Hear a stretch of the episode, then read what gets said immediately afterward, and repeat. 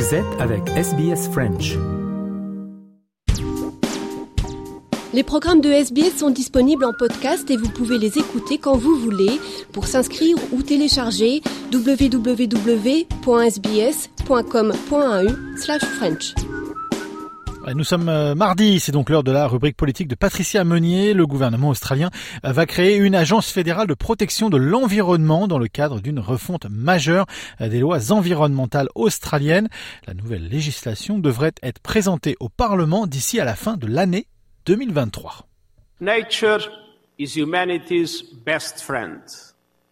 Without nature, we have nothing. Ce discours d'Antonio Guterres, le secrétaire général des Nations Unies, semble avoir inspiré l'Australie pour protéger sa nature. En effet, le gouvernement a annoncé jeudi dernier une réforme de ses lois sur l'environnement.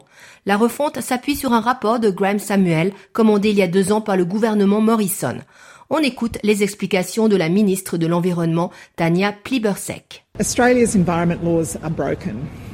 Professor Graham Samuel's 2020 review into the Environment Protection and Biodiversity Conservation Act found, and I'm quoting now, the EPBC Act is outdated and requires fundamental reform.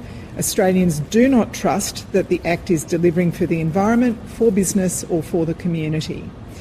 Nature's being destroyed, businesses are waiting too long for decisions.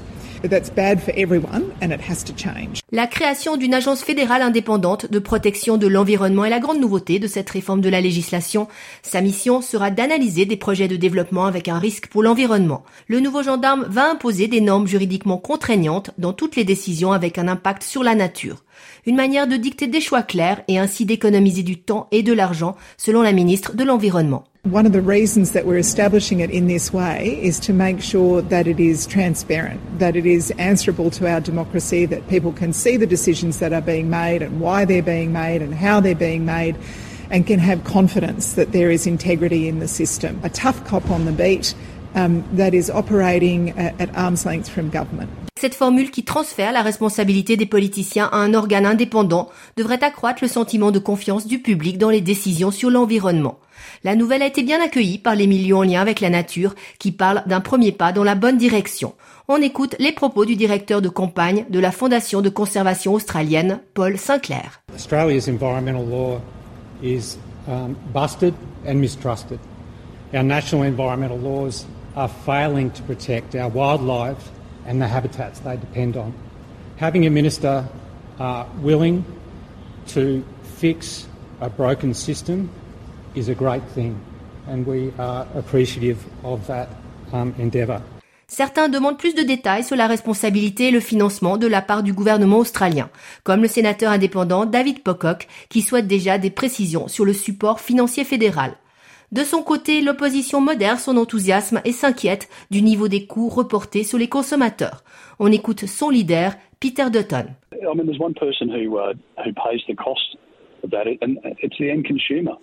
So if you're moving into a retirement village or you're worried about, uh, you know, the cost of, uh, of the road being built or you're worried about, uh, you know, whether you can get more hospital beds uh, into a new hospital development, um, uh, then if you if you're wrapping it in red tape and green tape and you make it more expensive, um, as a consumer, you are going to pay more. Pour l'heure, l'engagement des travaillistes en faveur de la réforme législative s'aligne avec ses ambitions pour préserver l'environnement et constitue une pièce centrale pour sauver les espèces en danger.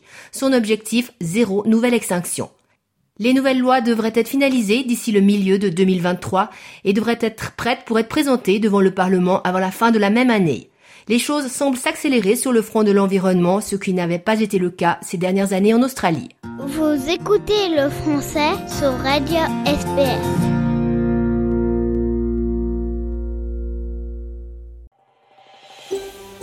Vous voulez entendre d'autres rubriques comme celle-ci? Écoutez-les sur Apple Podcasts, Google Podcasts, Spotify ou n'importe où où vous obtenez vos podcasts.